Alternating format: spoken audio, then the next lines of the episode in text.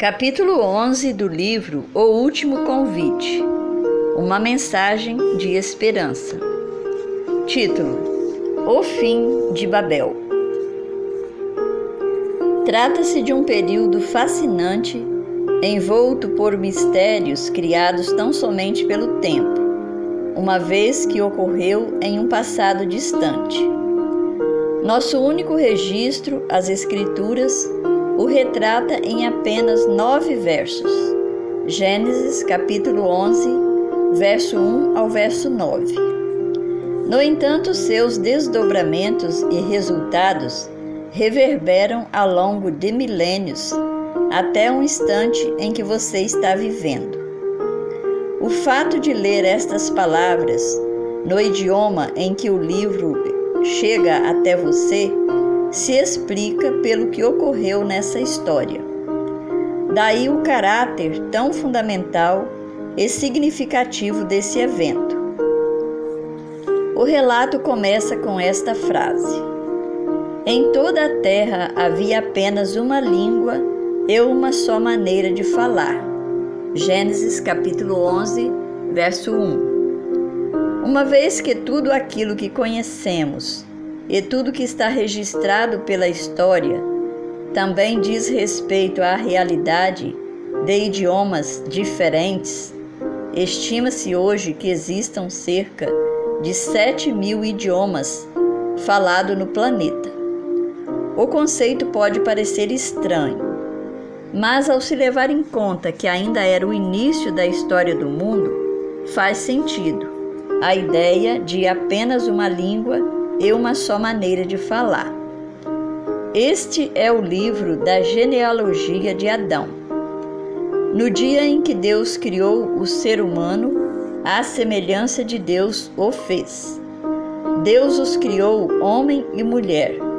Os abençoou e lhe deu o nome de ser humano no dia em que foram criados. Gênesis capítulo 5, verso 1 e 2 um Deus, um povo, um idioma. A primeira Babel. Embora o dia exato desse acontecimento seja desconhecido, sabemos que o dilúvio de Gênesis, a inundação mundial, já havia acontecido. Noé também tinha morrido. Gênesis capítulo 9, verso 29. Seus filhos, netos e bisnetos se multiplicaram e se dispersaram. Gênesis capítulo 10. Alguns habitavam em uma planície na terra do Sinar. Gênesis 11, verso 2. A parte meridional da Mesopotâmia, que hoje corresponde ao sul do Iraque. Foi lá que alguns disseram: Venham, vamos construir uma cidade e uma torre cujo topo chegue até os céus, e tornemos célebre o nosso nome, para que não sejamos espalhados por toda a terra. Verso 4. Dá para imaginar que, após ouvirem falar do dilúvio, aquelas pessoas estavam tentando se proteger de outra calamidade parecida. Mesmo que cada arco-íris que pintava o céu fosse uma forma de Deus os fazer lembrar de que nunca mais os seres vivos serão destruídos pela água de um dilúvio. Nunca mais haverá dilúvio para destruir a terra. Gênesis capítulo 9, verso 11. Por isso a construção de uma torre elevada, cujo topo chegue até os céus, simbolizava rebelião contra Deus e suas promessas. Tornemos célebre o nosso nome. Retrata também a arrogância e a insolência humanas. A palavra nome, usada aqui, ocorre anteriormente no relato bíblico. Antes do dilúvio, no contexto da maldade crescente da humanidade, a Bíblia diz: Estes foram valentes, homens de renome na antiguidade. Gênesis capítulo 6, verso 4. Renome é uma tradução que significa literalmente homens de nome. O verso seguinte diz: O Senhor viu que a maldade das pessoas havia se multiplicado na terra e que todo o desígnio do coração delas era continuamente mau. Gênesis 6, verso 4. Não muito tempo antes do dilúvio e não muito tempo depois, a ideia de ter um nome é apresentada pela Bíblia como sendo motivada por uma intenção negativa. A narrativa da Torre de Babel reforça essa verdade infeliz. E o Senhor disse: Eis que o povo é um, e todos têm a mesma língua. Isso é apenas o começo. Agora não haverá restrição para tudo o que planejam fazer. Venham, Vamos descer e confundir a língua que eles falam, para que um não entenda o que o outro está dizendo. Assim o Senhor os dispersou dali pela superfície da terra e pararam de edificar a cidade. Gênesis capítulo 11, versos 6 a 8. Embora os detalhes continuem desconhecidos, eles estavam desafiando abertamente a Deus. Foi por isso que o Senhor desceu e confundiu a língua deles. Imagine o espanto, o caos, a confusão. Centenas, talvez milhares de pessoas, de repente falando umas com as outras em idiomas ininteligíveis. Eles devem ter se sentido atônitos, temerosos irados e frustrados por algo que jamais haviam vivenciado. Mas o plano de Deus deu certo. Eles cessaram. A cidade e a torre permaneceram inacabadas. E aquelas pessoas confusas se dispersaram pela terra. Sem dúvida, aqueles que falavam o mesmo idioma se uniram uns aos outros enquanto se distanciavam de Babel. Aí encontramos as origens das diferentes línguas humanas. O relato termina com o seguinte verso: Por isso a cidade foi chamada de Babel, porque ali o Senhor confundiu a língua de toda a terra, e dali o Senhor os dispersou por toda a superfície dela. Babel, símbolo de rebelião aberta e insolência contra Deus, é a mesma palavra usada em toda a Bíblia para se referir a Babilônia.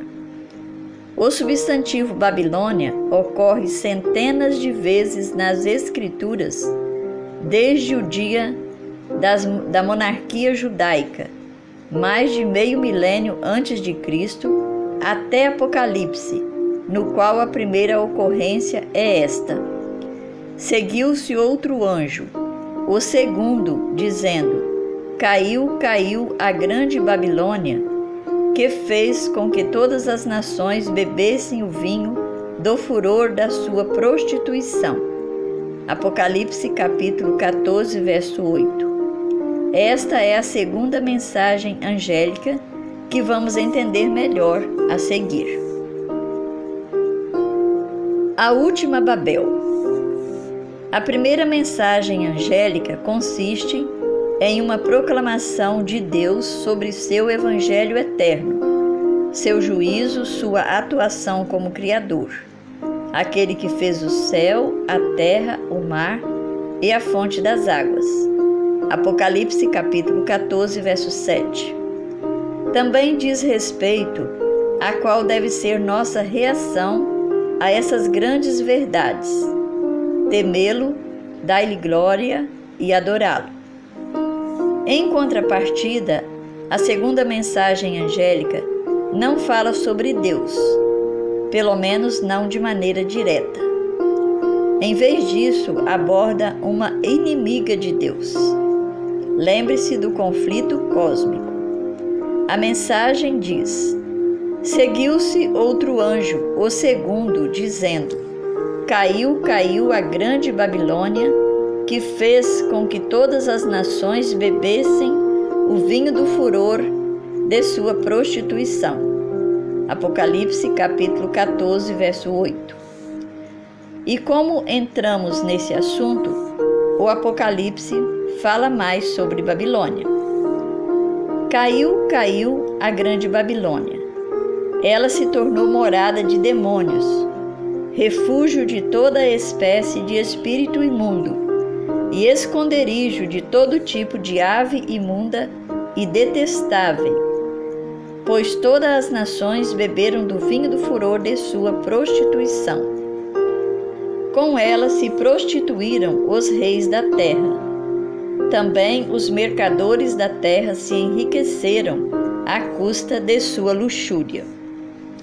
Ouvi outra voz do céu dizendo: Saiam dela, povo meu, para que vocês não vejam, não sejam cúmplices em seus pecados, e para que os seus flagelos não caiam sobre vocês.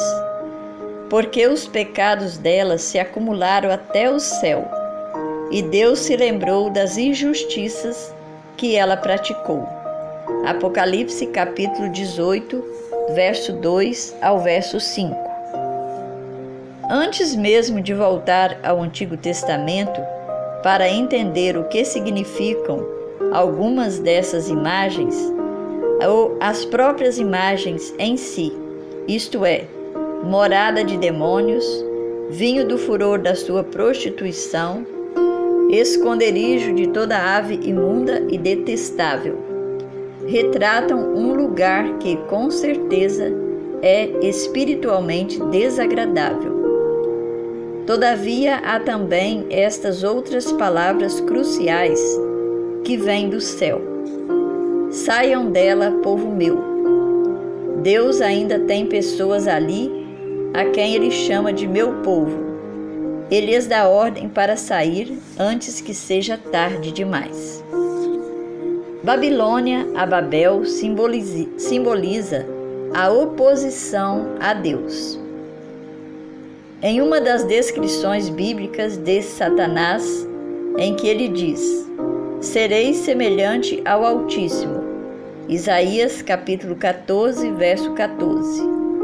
O inimigo é chamado primeiro de Rei da Babilônia, verso 4, representando Babel. No Antigo Testamento, Babilônia havia sido um império gigantesco Inimiga de Israel, o povo de Deus, Babilônia invadiu e destruiu a nação. Muitas das imagens de Babilônia do tempo do fim, descrita no Apocalipse, foram extraídas diretamente da mesma Babilônia do Antigo Testamento.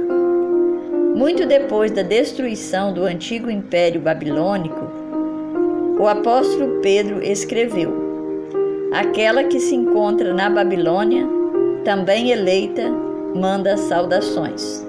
1 Pedro capítulo 5, verso 13. Como alguém poderia estar em Babilônia, sendo que o reino não existia havia séculos? Os estudiosos têm certeza de que ele usou esse nome como símbolo do império que tinha, na ocasião, substituído a antiga Babilônia como adversário de Deus, que era Roma. Foi esse poder que crucificou Cristo. Marcos capítulo 10, verso 33, Mateus 20, verso 19. Perseguiu a Igreja Apostólica e, infelizmente, continuou essa perseguição na fase papal até o início da era moderna. Ver Daniel capítulo 7, do verso 19 ao 21, verso 24 e verso 25. Capítulo 8, verso 10 ao verso 12 e do 23 ao 25. O livro de Daniel tem três capítulos proféticos, capítulo 2, 7 e 8. Retratou uma série de impérios mundiais. Dois desses capítulos, Daniel 2 e 7, começam com Babilônia. Daniel 2, 36 a 38 e Daniel 7, verso 4. Mas todos os três predisseram os impérios que vieram em seguida. Média Persa, Daniel 2:39, Daniel 7:5, Daniel 8:20. Grécia, Daniel 2:32, Daniel 7 verso 6, Daniel 8:21. E finalmente Roma, que permanece até o fim do mundo. Confira Daniel 2:33 e do 40 ao 43. Daniel 7, 7 e 8 e do 19 ao 27. Daniel 8, de 10 a 12 e de 23 a 25. E tem um papel a desempenhar nos eventos dos últimos dias. Assim como a antiga Babilônia, que foi um vasto poder religioso e político, se opôs a Deus e perseguiu seu povo, a Babilônia moderna faz o mesmo, só para piorar à medida que nos aproximamos do fim. Uma das imagens na mensagem do segundo anjo diz respeito à fornicação da Babilônia, uma imagem do Antigo Testamento relativa à infidelidade a Deus e à sua verdade. Os profetas usaram a ideia de uma mulher pura, às vezes uma noiva, como símbolo do antigo Israel quando era fiel a Deus. Jeremias capítulo 6, verso 2.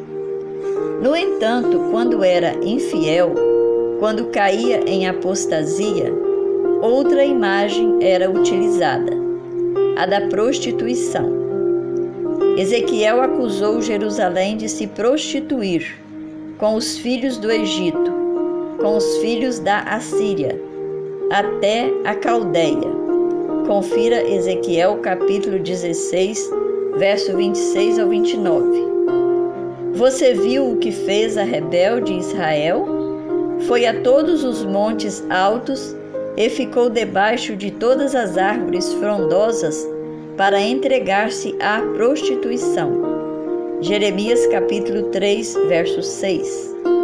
Logo, a imagem de fornicação expressa a mesma ideia, falsas doutrinas, assim como a infidelidade a Deus e a sua verdade.